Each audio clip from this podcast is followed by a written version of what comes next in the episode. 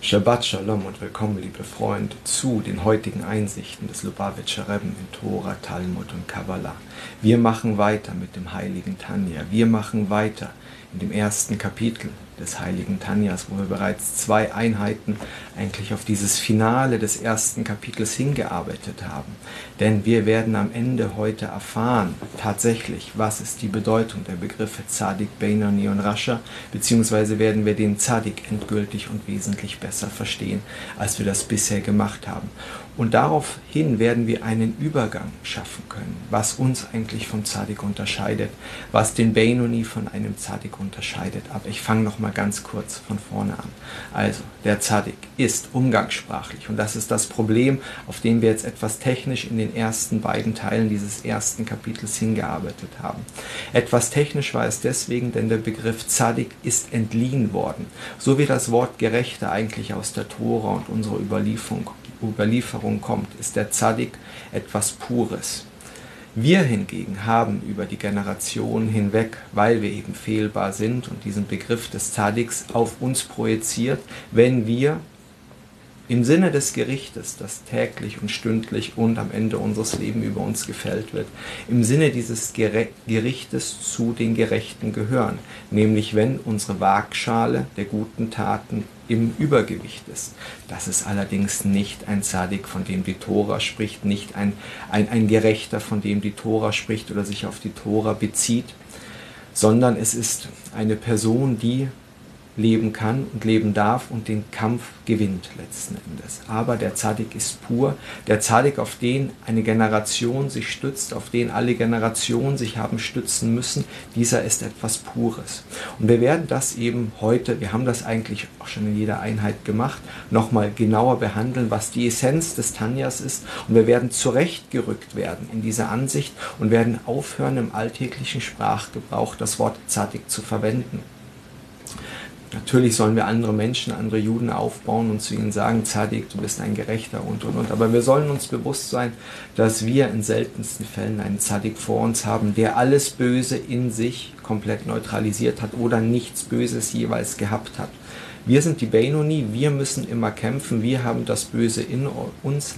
Lasst euch nicht vom Yetzahara täuschen, denn ansonsten seid ihr ganz schnell ein Rascher, wenn ihr euch zu viel Einflüsse aus dieser Welt und eben vor allem euer Ego euch dominiert und euch sagt, ihr könnt in die Welt gehen, ihr seid ein Zadik, dann habt ihr eigentlich schon verloren, ihr werdet sündigen und in diesem Augenblick seid ihr nur noch ein Rascher, ihr seid ein Wahnsinniger, jemand, der Gottes Gesetz wohlwissentlich mit Füßen tritt.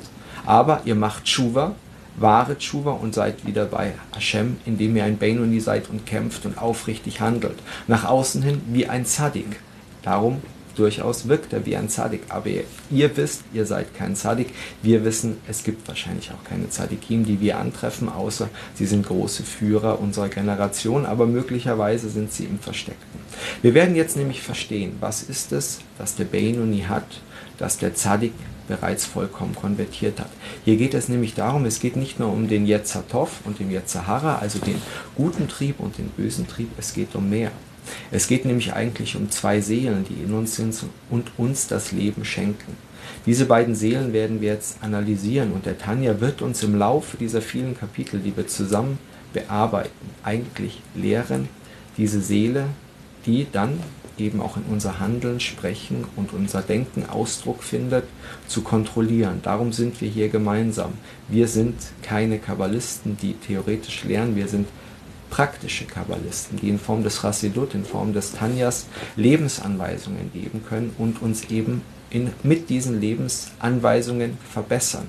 Unseren Dienst, unsere Sprache, unser Handeln, unser Denken. Nochmal kurz zur Wiederholung. Die Gedanken sind näher an der Seele als das Sprechen und das Handeln.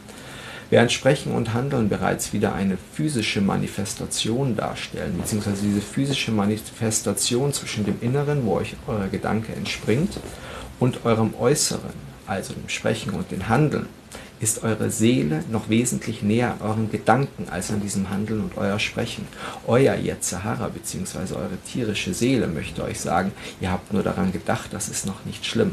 Wir im Tanja gehen so tief und lernen so weit zu erkennen, dass auch unsere Gedanken wichtig sind zu kontrollieren und auf deren Purheit zu achten ist. Denn ein Grundsatz auch aus diesem Kapitel, ganz, ganz wichtig. Wir Juden kennen nur die Heiligkeit. Es gibt keinen Kompromiss, beziehungsweise wir kennen nur diese, aber es ist doch ein Fakt in dieser Welt. Es gibt Heiliges und es gibt Unheiliges. Alles, was nicht im Heiligen ist, ist automatisch unheilig. Das heißt, in dem Augenblick, wo ihr bereits einen schlechten Gedanken habt, seid ihr bereits abgedriftet von dem Heiligen. Genauso ist es, und das ist wichtig zu verstehen, dass wir Juden eigentlich rein vom Intellekt her uns nicht beeindrucken lassen. Eine große intellektuelle, kreative Tat, die allerdings von einem Menschen in unreinen Handlungen ausgeführt wird, in einem unreinen Lebensstil ausgeführt hat, das erzeugt sofort einen Schleier und eine Abschirmung des Unheiligen um das, was er erreicht hat. Egal wie kreativ und schön es sein mag, wenn es aus der Unheiligkeit kommt, hat es nichts mit der Heiligkeit zu tun, der wir uns ausrichten wollen. Also unser Leben, unser Alltag, unser Denken, Sprechen und Handeln ist auf die Heiligkeit ausgerichtet. Alles, was auch nur in gewisser Weise auch nach Heiligem aussieht, aber in Unheiligen gebettet ist, ist automatisch unheilig. Es gibt keinen Kompromiss, keinen Kompromiss. Es gibt Hashem und die Heiligkeit und es gibt die Unheiligkeit. Und so ist es auch in unserem Inneren. Es gibt diesen heiligen Funken, der in uns ist und der eben dann über die Klippa und wir müssen jetzt eben unterscheiden, Klippa, die Hülle, ist nicht der eigentliche Kern. Die Klippa ist nur die Hülle, die wir sind. Also diese tierische Seele und der Ausdruck, den sie findet, die uns Leben gibt im Blut, ist nicht dieser Kern, der über die Klipot, und wir leider sammeln mehr und mehr Klipot im Laufe unserer Existenz an und beginnen uns zu definieren, und das ist, was wir am Anfang der Einheit gesagt haben, wir beginnen uns zu definieren aufgrund dieser Klipot, dieser äußeren Schalen. Das ist allerdings so, als würdet ihr eine Frucht essen, beispielsweise eine Erdnuss, und ihr würdet nur die Schale essen und würdet denken, die Schale wäre die Frucht. So ist euer Denken und Sprechen und Handeln über die Zeit euer selbstdefiniertes Ich geworden. Ihr seid allerdings dieser kleine göttliche Funke in euch. Und genau diese tierische Seele möchte euch darüber hinwegtäuschen, dass ihr euer Sprechen, Denken und Handeln, euer Beruf, eure Ambitionen im Leben ihr seid, aber ihr seid nur dieser göttliche Funke.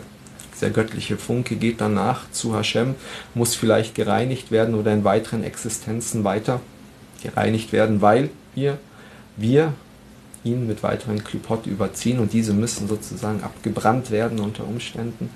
Aber dieser Funke geht zu Hashem zurück und dieser Funke entspricht eurer Lebensaufgabe in dieser Welt, nämlich sich der Göttlichkeit zuzuwenden. Und wie ich gerade gesagt habe, alles, was in irgendeiner Form mit Ungöttlichem verbunden ist, kann nichts Göttliches hervorbringen. Das heißt, darum sind wir Juden so darauf aus und hören nach Möglichkeit auch nur Leuten zu, die innerhalb des Göttlichen sind. Das heißt, ein Lebensstil führen, in dem nach außen hin zumindest nicht Ungöttliches zu sehen ist. Allerdings ist wichtig zu bemerken, dass, ihr merkt das sicherlich auch, in dem Augenblick, wo eure Gedanken unrein sind, euer Handeln, euer Sprechen sich auch verändern werden. Also wir lernen damit auch in gewisser Weise die Schlüssel für uns selber in unserem Handeln zu erkennen, ob wir wirklich pur und für die Göttlichkeit handeln, wenn dort nämlich Unreinheiten sind in unseren Gedanken, wenn in unserem Leben sonst Unreinheiten sind, die einfach die Göttlichkeit verdrängen, dann ist alles andere, was wir Gutes schaffen, nämlich bipolar in gewisser Weise, eben auch nicht positiv. Also lasst euch da auch nicht von eurer tierischen Seele täuschen, dass ihr diese Möglichkeit der Waagschale habt. Das heißt, in diesem einen Bereich des Lebens wendet ihr euch der Heiligkeit zu, in dem anderen Bereich der Seele wendet ihr euch des Lebens, wendet ihr euch eigentlich eher der tierischen Seele zu und damit der Unheiligkeit. Das große Ganze ist dann unheilig. Das ist das Endergebnis und das ist auch der Beitrag, mit dem ich jetzt eigentlich beginnen möchte.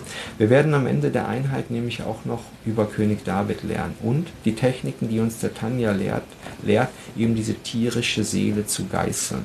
Das hat nichts mit Schmerzen dergleichen zu tun, das hat mit einer Erziehung zu tun, dieser tierischen Seele, beispielsweise durch Fasten. Wobei Fasten bedeuten kann, dass ihr auch nur eine Mahlzeit etwas hinausschiebt. Das heißt, Yetzer Hara, eurer tierischen Seele, auf diese Art und Weise austrickst und diszipliniert und diese Zeit, wo ihr beispielsweise eine Mahlzeit etwas verschiebt, diese Zeit nutzt ihr dann mit Tora lernen, mit etwas Sinnvollen. Also nicht den Trugschluss in einer solchen heiligen Handlung auferliegen, dass ihr in dem Augenblick, wo ihr euren Yetzirah erzieht, jetzt Freiraum hättet, irgendetwas anderes zu machen, euch zu entspannen, dann hat der Yetzirah wieder in dieser Aktion gewonnen. Also ihr seht, der Tanja lehrt uns zu einem Lebensstil, der voller Disziplin auf die Göttlichkeit gerichtet ist. Und das ist ein großes Geschenk, denn diese Disziplin, die uns der Tanja lehrt, während wir uns der Göttlichkeit und auf die Göttlichkeit ausrichten, diese Disziplin werden wir in allen Aufgaben des Lebens einsetzen können. Das heißt, wir bekommen natürlich einmal den Segen durch die Verbindung mit dem Göttlichen. Aber auch unsere Fähigkeiten werden so weit geschult, dass das Göttliche gar nicht so viel uns helfen muss. Denn wir werden diszipliniert, wir werden an Dingen arbeiten, die wir sonst eventuell im Rahmen von Entspannungsaktivitäten nicht nachgegangen wären. Wir sind einfach disziplinierter, die den Tanja lernen, die es probieren, die an sich arbeiten. Tanja ist Arbeit an sich selber. Wir finden uns dort nicht, sondern wir finden nur diesen göttlichen Funken, der eigentlich göttlich ist und mittels dem wir uns als Ich bezeichnen dürfen und sollen. Alles andere, die Hülle, die Taten, das Sprechen soll abfallen und soll diszipliniert werden durch die starke Verbindung, die wir mit dem Tanja zu diesen Funken aufbauen. Ich freue mich, wer heute eingeschaltet hat. Ab nächster Woche ist es ja dann abends 20 Uhr, sonntags dienstags und donnerstags, Sonntagabend Likotei Sichot, Dienstagabend Shah Bitachon und dann Donnerstagabend hier der heilige Tanja, also zur Primetime. Ich hoffe, das passt noch mehr Leuten und ansonsten kann das ja hier auch auf Facebook und auf anderen Quellen ähm, nachgearbeitet werden. Und die Tore hat 70 Facetten. Das war das Ende der letzten Einheit. Wir hatten dann gelernt, dass diese 70 Facetten möglicherweise die Fehleinschätzung waren, die dieser heilige Tora, Scholar, Tora Gelehrte auf sich selber anwendete, aber er war tatsächlich ein purer Zadik. Wir machen nun weiter. Was das Sprichwort betrifft, wonach jemand, bei dem sich Taten und Untaten die Waage halten, ein Benoni genannt wird, während jemand, bei dem die Mehrzahl der Tugenden seine Sünden überwiegt, ein Zadik genannt wird, dies ist nur ein Entleer, ein entleert, ein, ein, geliehener Name, also der Begriff Zadik ist in diesem Zusammenhang geliehen. Bei jemandem, bei dem sich gute Taten und schlechte Taten ausgleichen, beziehungsweise die gute Tat im Übergewicht ist, das ist umgangssprachlich, ansonsten würden wir diesen Begriff gar nicht mehr verwenden können, ein Gerechter letzten Endes, weil er gerichtlich betrachtet leben darf und als zu den Gerechten gezählt wird. Allerdings nicht im Begriff der Tora und der Purheit der Tora, denn dort ist nur das pure Gute und keine schlechten Taten. Und das lehrt uns der Tanja. Damit wir eben auch wissen, dass wir ständig kämpfen müssen, um diesen Status des Benoni zu haben, der wie ein Zadik wirkt, aber letzten Endes permanent kämpfen muss im Inneren. Während der Zadik diesen Kampf nicht mehr hat, er hat alles besiegt. Alles, über was ich vorher gesprochen habe, all diese Täuschungen, all diese Versuchungen, die hat er besiegt um einen bestimmten Punkt zu betonen, also der, ent, ent, der geliehene Begriff. So sind die Namen Benoni und Zadik, die ein Gleichgewicht zwischen Verdiensten und Sünden bezeichnen, in Wirklichkeit nur entlehnte Namen, die in Bezug auf Belohnung und Bestrafung verwendet werden, in unserem allgemeinen Gebrauch und auch in der längeren zurückliegenden jüdischen Geschichte. Denn wir haben ja den Rambam hier auch zitiert, der das bringt, also dieses dieses Waagschalenverhältnis zwischen Gutem und Bösem, was dann zu einem Zadik, Benoni oder Rascher führen könnte, wobei bei der Waagschale schon mal schwierig wird, überhaupt diese drei Kategorien zu, ähm, zu integrieren. Denn eine müsste dann die völlig ausgeglichene sein. Ein schwieriger Zustand und eher unmöglich. Denn jemand wird nach der Mehrheit seiner Taten beurteilt.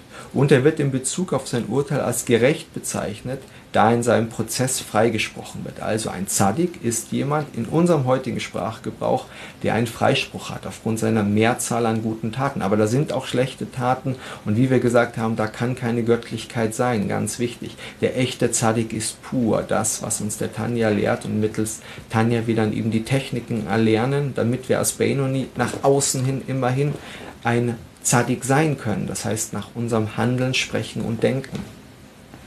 Nur in diesem juristischen Sinne wird der Begriff Zadik auf jemanden angewandt, der mehr gute als böse Taten vollbringt. Also wir sehen das jetzt hier sozusagen schwarz auf weiß, zumindest ich. Wenn wir jedoch versuchen, die unterschiedlichen Qualitäten und Ränge von Zadikim und Benoni wirklich zu definieren, haben unsere Weisen bemerkt, dass die Gerechten allein durch ihre gute Natur gerichtet, das heißt motiviert und beherrscht werden. Wie es geschrieben steht, und mein Herz ist leer in mir. Diese Lehre des Herzens spricht darauf an, dass, und ich habe auch die tierische Seele gerade angesprochen, diese erfüllt das Blut. Und natürlich ist das Blut ein entscheidender Faktor im Volumen unseres Herzens, um das Ganze jetzt mal plastisch auszudrücken. Unser Herz hat also die guten Anteil von uns, den guten göttlichen Funken, aber es hat auch das Blut der tierischen Seele in sich. Aber der Benoni, äh, der Zadik, der das alles gewandelt hat, dessen Blut ist frei von der tierischen Seele, dessen Herz ist frei von der tierischen Seele und dessen Denken und Versuchung ist dementsprechend auch befreit von den Einflüssen dieses bösen Triebes, der dort eigentlich gepflanzt ist, um, und das ist jetzt wichtig zu verstehen, am Leben zu sein. Hashem hat in dieser niedrigsten der Welt es geschafft, niedrigsten Welt es geschafft, uns am Leben zu halten, diesen göttlichen Funken dort sogar hineinzubringen und dann eben einzuhüllen in einer Lebensenergie spendenden Hülle. Und das ist unsere tierische Seele. Ohne sie würden wir nicht überleben in dieser Welt und würden überhaupt gar keinen Trieb haben zu überleben. Allerdings, dieser Trieb bringt uns auch das Ego, das Ich bei. Und das ist das Problem und das müssen wir trennen. Es gibt nur Hashem und unseren Dienst an Hashem. Wir sind von Hashem für Hashem in dieser Welt. Und das Ego, das mit diesen, dieser tierischen Seele, mit dem tierischen Trieb kommt, dem frönen wir im Alltag das Ich. Ihr kennt es zu gut. Es begleitet euch in jeder Minute. Wenn wir jedoch versuchen, die unterschiedlichen Qualitäten und Ränge von Tzadikim und Benoni wirklich zu definieren, haben unsere Weisen bemerkt, dass die Gerechten allein durch ihre gute Natur gerichtet, das heißt motiviert und beherrscht werden, wie es geschrieben steht, und mein Herz ist leer in mir was bedeutet, dass er, David, der Aus Autor dieses Verses, frei von einer bösen Natur war, da, da er diese durch Fasten getötet hat. Also, wir lernen auch die fortgeschrittenen Prinzipien des Fastens, eine, einfach den Yetzirah auch zu erziehen. Das ist jetzt ein extremer Begriff, das Fasten, aber wir müssen auch verstehen, dass König David unglaublich großes Potenzial hat zur Heiligkeit. Mit jedem Potenzial zur Heiligkeit entsteht natürlich auch ein Potenzial in eine andere Richtung. Wir sehen das bei Asaph. Sein Potenzial war größer als das seines Bruders Jakob und er hat das in die falsche Richtung ausgelebt. Dementsprechend, wenn wir die Telim, die Psalme von König David lesen, verstehen wir da, wie sehr er sich geißeln musste. Diese große Stärke, die in ihm war, auf Linie zu halten. Und er hat das Böse darin in sich, was auch immer da war an ihm. Wir können das gar nicht verstehen, einer so großen Person unserer, unserer Linie wie König David. Was da überhaupt in ihm am Bösen war, das hat er getötet. Sein Herz war leer. Und wir sehen also, dass König David das Verständnis hatte zwischen göttlicher und tierischer Seele und dass sein Lebensstil genau darauf ausgerichtet war, den tierischen Trieb zu unterjochen und dem göttlichen Trieb mehr Kraft zu geben. Wir sehen also aus der Gemara, dass die Definition von Zadik im wahren Sinne auf eine Person zutrifft, die sich von ihrer bösen Natur befreit hat. Also das wäre jetzt die Definition. Was auch immer da ist, und es ist in uns allen, abzuschütteln. Das ist nicht unsere Stufe. Wir sind eher die Benoni, das heißt, wir kämpfen permanent, wir werden verlieren, wir machen Chuba und kommen wieder zurück zum Benoni, kämpfen weiter schaffen es länger zu kämpfen wahrscheinlich im Idealfall, verlieren wieder, machen aufrichtig Tshuva zu Hashem und sind wieder ein Beinoni. Wir sind allerdings nicht die Stufe der Beinoni, die es schaffen, das Böse vollständig zu beherrschen, zu kontrollieren, auszulöschen und dann zum Zadig aufzusteigen. Aber wer diesen Grad der Befreiung von seiner bösen Natur nicht erreicht hat, auch wenn seine Tugenden seine Sünde überwiegen, der hat nicht den Rang eines Zadiks. Also, ihr kämpft ständig, ihr seid kein Zadik. Tatsächlich hat er nur den Rang eines Zadiks nicht erreicht, er hat ihn nicht erreicht, diesen Rang, sondern noch nicht einmal eine Stufe eines Benoni, wie oben gezeigt wurde, denn in dem Augenblick, wo auch mal einen kleinen Fehler macht, ist er wieder ein Rascher. Deshalb haben unsere Weisen erklärt, als der Allmächtige sah, dass es nur wenige Gerechte gab, erhob er sich und pflanzte sie ein, das heißt, er verteilte sie in jeder Generation. Darum lernen wir die Weisheiten oder die Einsichten des Lubavitcher Rebben. Ohne Zweifel war er ein Gerechter, ein echter Zadik. Wir sehen das auch an der Tore und an dem Zugang, den er zur Tore hatte. Das heißt, klemmt euch an Zadikim, sucht deren Nähe und ihr werdet einen positiven Effekt auf euch haben. Denn wie es geschrieben steht, der Zadik ist das Fundament der Welt. Es muss also in jeder Generation einen Zadik geben, der das Fundament der Welt ist. Also wir sehen, der Tanja spricht davon, dass wir in jeder Generation einen Führer brauchen, der Juden und sozusagen der auch das Fundament der Welt ist, auf dem sich alles stützt. Aber ganz besonders für uns Juden ist das wichtig, dass wir diesen Zadik finden, seinen Lehren folgen und seiner Anweisung folgen für die jeweilige Generation. Der Lubavitcher Rebbe hat das Judentum laut gemacht. Nach diesen schrecklichen Ereignissen des Zweiten Weltkriegs war seine Botschaft laut zu sein und mit Lautstärke nach draußen das Judentum zu verbreiten. Wir sehen den Effekt, er hat natürlich weiter gesehen und wir wissen nicht genau, was er alles gesehen hat, aber wir sehen, wir sammeln die Juden wieder ein, wir bringen Judentum auch zu den Noahiden, also zu allen Völkern in dieser Welt und bringen damit Spiritualität. Und dafür muss das Judentum laut sein. Dieser Mangel an Zadiks, die gerecht waren, denn die Gerechten waren wenige, lässt sich nur erklären, wenn ein Zadik derjenige ist, der vollständig von seiner bösen Natur befreit ist.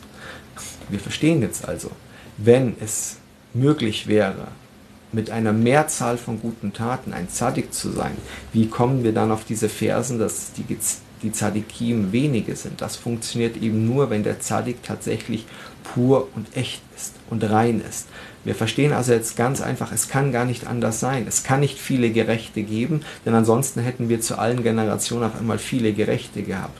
Wir hatten gute Benoni, viele, die diesen Kampf aufgenommen haben und häufig gewonnen haben.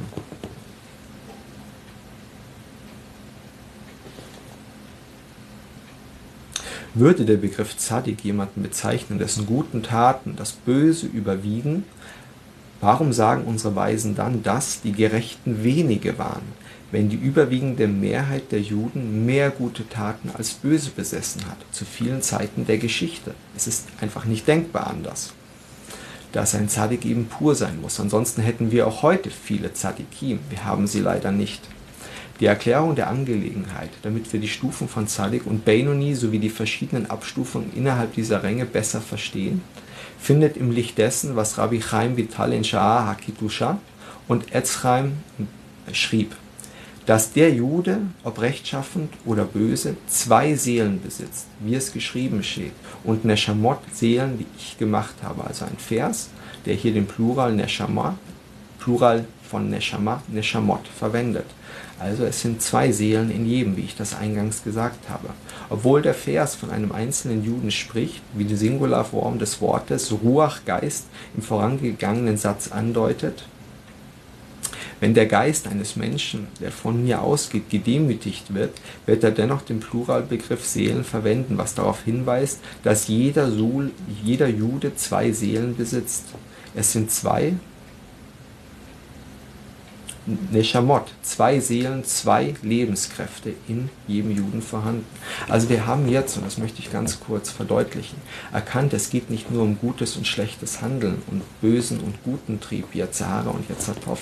Es geht tatsächlich um zwei Seelen, die in euch sind und dass ihr euch eben der göttlichen Seele, eurer göttlichen Identität voll und ganz zuwendet. Und wie ich eben gesagt habe, es gibt im Jüdischen keinen Kompromiss. Entweder ihr seid in diesem Augenblick göttlich und mit eurer göttlichen Seele verbunden, oder ihr seid eben nicht göttlich.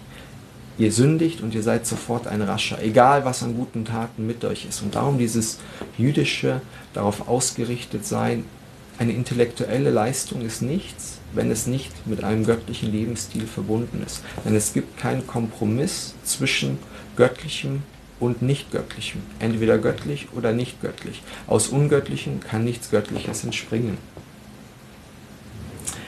Eine Seele hat ihren Ursprung in der Klippa und der Sitra Achra. Klippa bedeutet eine Schale oder Hülle. Gott schuf Kräfte, die die göttliche Lebenskraft in die gesamte Schöpfung verbergen konnten, so wie eine Schale eine Frucht bedeckt und verbirgt. Satracha bedeutet die andere Seite, die Seite der Schöpfung, die die Antithese zur Heiligkeit und Reinheit ist. Die beiden Begriffe sind im Allgemeinen synonym, werden auch im Tanja weiterhin synonym verwendet. Es ist diese Nefesh aus der Klippa und Sitracha stammend, das im Blut oder diese, die im Blut eines Menschen gekleidet ist und dem Körper Leben verleiht. Wie ich gesagt habe, wir brauchen die tierische Seele, um in dieser Welt zu existieren. Und der göttliche Funke muss sozusagen abgeschirmt sein davon. Er könnte sonst in dieser niedrigen Welt nicht existieren. Wie es geschrieben steht. Denn der Nefesh deines Fleisches, das heißt der Nefesh, der das physische und körperliche Leben erhält, ist im Blut. Von diesem Nefesh stammen alle bösen Eigenschaften ab, die aus den vier bösen Elementen in ihm sich ergeben oder enthalten sind. So, die, so, wie die vier, vier, so wie die vier physischen Elemente Feuer, Luft, Wasser und Erde die Grundlage aller physischen Wesen sind, so besteht auch dieser Nefesh aus vier entsprechenden spirituellen Elementen, die von Klippa und Bösen stammen, sind sie selbst böse, und auch in ihrem Entstehen wiederum die bösen Eigenschaften ihres Menschen, eines Menschen oder des Menschen, der sie innehat. Also wir verstehen, das ist verknüpft mit vier Elementen und aus diesen vier Elementen und den Eigenschaften dieser Elementen entstehen dann leider unsere Taten. Wir werden das jetzt genauer verstehen und wir werden auch eben, und darum machen wir das, erkennen, wenn etwas in unserem Leben geschieht oder wir etwas machen, woher das Ganze genau in uns kommt. Wobei in uns ein relativer Begriff ist, denn es ist nur in unserer Hülle, in unserem Blut. Denn wir sind eigentlich tief, tief verborgen der göttliche Funke. Der ist durch viele Hüllen getrennt von dem, was wir jetzt eigentlich gerade beschreiben und lernen. Und wir sollen uns nur auf diesen Funken ausrichten. Nämlich beispielsweise Zorn und Stolz entspringen dem Element Feuer, das nach oben aufsteigt. Wenn ein Mensch durch Zorn und Stolz entflammt ist, steigt er wie Feuer in die Höhe. Stolz ist der Zustand, sich anderen überlegen zu fühlen. Auch der Zorn ist ein Ableger des Stolzes. Wäre ein Mensch nicht stolz, wäre er nicht verärgert, wenn sich jemand um seinen Willen widersetzt. Warum ist ein Mensch zornig, wenn jemand nicht seinem Willen folgt, weil er seinem Ego folgt? Wenn jemand nicht ihm folgt und er würde deiner göttlichen Seele und seinem göttlichen Auftrag folgen, dann würde er sein Ego zurücknehmen und erkennen, dass es gerade alles im Augenblick Hashgacha Platis ist, also die göttliche Vorsehung und dieser jemand nicht folgen möchte. Wir haben natürlich vor, unser Bestes gegeben, diesen jemanden auf diesen Weg zu bringen. Er folgt nicht oder der Anweisung im beruflichen, bei was auch immer. Nach bestem Wissen und Gewissen haben wir diese Anweisung gegeben. Er folgt nicht. Wir werden zornig, weil unser Ego gereizt wurde. Würden wir uns als als Werkzeug der Göttlichkeit sehen, würden wir einfach sagen, okay, unser Auftrag war, den Auftrag zu geben und damit endet er. Wir können diese andere Person nicht weiter beeinflussen, aber unser Ego sagt, dass wir uns verletzt fühlen müssen und dass wir zornig werden sollen. Wir machen weiter. Der Appetit auf Vergnügung entspringt dem Element Wasser, denn Wasser fördert das Wachstum aller Arten von Vergnügen. Die Fähigkeit des Wassers, angenehm, angenehme Dinge wachsen zu lassen, weist darauf hin, dass, ihm das Element des, dass in ihm das Element des Vergnügens verborgen ist. Der Appetit auf Vergnügen entstand also dem Element Wasser. Leichtsinn, Spott, Prahlerei, müßiges Gerede entstammen dem Element der Luft, denn wie die Luft haben sie keine Substanz. Also ihr seht eigentlich alle negativen Eigenschaften sind auf die Grundelemente eures inneren nicht göttlichen, seelischen Teiles verwurzelt bzw. entspringen aus diesen. Trägheit und Melancholie stammen aus dem Element Erde, etwas Tiefes, Geerdetes. Erde ist durch Schwere gekennzeichnet. Ein Mensch, der von Trägheit und Melancholie belastet ist, spürt ebenfalls die Schwere in den Gliedern, also die Faulheit, am Morgen lange liegen zu bleiben. Wir haben in den Halachot stehen, wie wir am Morgen aufspringen sollen, um Hashem zu dienen, nicht im Bett liegen bleiben sollen. All das ist letzten Endes tiefe, tiefe Erkenntnis über unsere Seelenkonstitution. Aus dieser Seele entspringt auch die, aus dieser Seele entspringt auch die guten Eigenschaften, die dem Charakter eines Juden innewohnen, wie Mitgefühl und Wohlwollen. Aber da dies eine Nefesh der Klippa und des Bösen ist, wie können daraus gute Eigenschaften entstehen? Diese Frage wird jetzt geklärt werden. Also wir haben jetzt verstanden, eigentlich sind das sehr viele böse Eigenschaften. Wie kann aber darin doch etwas Gutes entstehen? Wenn ein Jude wohlwollend handelt, so geschieht dies hauptsächlich aus Sorge um das Wohlergehen seines Mitmenschen. Der Beweis dafür ist, dass es ihm mehr Freude bereiten würde, wenn sein Mitmensch seine Hilfe nicht bräuchte, als die Befriedigung, die er aus dem Akt der Freundlichkeit zieht. Also, wir sehen, dass trotz alledem eine Verbindung zwischen uns geschieht. Und ich greife jetzt schon mal vorweg zum Kapitel 32 des Tanja. Wir sind alle miteinander verbunden über diese göttliche Seele, die den Juden eingepflanzt ist. Und darum liebe deinen nächsten Bruder, deine Schwester so wie dich selber, kann nur funktionieren, wenn wir das Körperliche, also diese andere tierische Seele, ignorieren, denn sie sind nicht wir, sondern uns auf den göttlichen Funken konzentrieren, der allen gegeben ist. Und wenn dieser Funke allen gegeben ist und dieser Funke in allen alles ausmacht, was sie eigentlich sind, dann sind wir gleich sie, denn wir sind der gleiche Funke. All das Körperliche, all das Blut und das Wollen, das Handeln, unsere, unsere Bedürfnisse, unsere Verlangen, unsere Taten, das sind eigentlich nicht wir. Und also nicht ist man nicht man selber und das sind nicht wir zusammengenommen. Das ist jetzt der Schluss. Also eine sehr intensive Einheit. Kapitel 1 damit abgeschlossen. Ich freue mich, wer dabei war. Wir nehmen mit, dass wir Benoni sind und permanent kämpfen müssen gegen diese tierische Seele und was sie uns eigentlich in jeder Sekunde des Tages in unser Ohr souffliert, damit wir von unserem göttlichen Lebensstil wegkommen. Das nehmen wir mit. Vergesst das Gericht und das Gleichgewicht der guten Taten. Ihr müsst in jedem Augenblick ein Benoni sein, versuchen ein Zadik zu sein, der allerdings möglichst selten verlieren wird und damit ein Rascher sein wird, aber ihr macht Tshuva und seid wieder ein Benoni. Ihr habt das verstanden. Wir werden vertiefen in den unzähligen Kapiteln, wie diese tierische Seele erzogen werden kann. Stichwort war das Fasten, König David, das wurde jetzt erst angesprochen. Ihr könnt hier im jüdischen Bildungszentrum natürlich äh, die Unterrichtseinheiten von Rabbi Teichtal anschauen, wo diese späteren Kapitel auch gerade laufen. Ich habe auch den Unterricht gegeben, Lernen mit Noach in der Kategorie. Dort ist in späteren Einheiten, es sind die 20er Kapitel beschrieben, wie die Erziehung der tierischen Seele stattfinden kann. Also wer weiter und schneller lernen möchte, kann dort reinschauen. Aber jetzt erstmal ganz wichtig, macht nicht das, was eure tierische Seele euch sagt, macht das, was euer göttlicher Auftrag ist, was auch immer zum Leben notwendig ist und dass ihr Freude habt. Versucht euch darin zu disziplinieren, denn das diszipliniert eure Guten Morgen, lieber Elli nach Israel. Ich freue mich, dass du da bist. Shabbat Shalom, herzliche Grüße, best regards to all of your family. I love you. Das, all das, was wir nicht konvertieren können, natürlich uns, also nicht konvertieren können in unserem Herzen, uns jeden Tag versucht Anweisungen zu geben. Und diese Anweisungen müssen wir erkennen, das heißt, wir müssen essen, wir müssen schlafen, wir müssen diverse Dinge machen, um im Leben zu bleiben. Aber wir können sie auf die Göttlichkeit ausrichten, das ist ganz wichtig, durch Segensprüche, durch Essen, um der Göttlichkeit dienen zu können, durch eine verzögerte Mahlzeit, etwas später zu essen, noch etwas Tora zu lernen, beim Schlafen am Morgen nicht liegen zu bleiben, ihr wacht eigentlich auf, wenn ihr aus, ausgeschlafen seid, das Liegenbleiben ist dann eure tierische Seele, die euch sagt, bleibt noch liegen, dreht euch noch fünf, sechs Mal um, verliert noch zwei Stunden von eurem Tag, ihr seid schon gute Menschen, das ist eure tierische Seele, also begrenzt das auf ein Minimum, richtet euch emotional, spirituell, gedanklich voll auf die Göttlichkeit aus und ihr habt schon mit diesen frühen Kapiteln eine ganz andere Seinsstufe erreicht. Ich freue mich, wer eingeschaltet hat. Shabbat Shalom und bis ganz bald.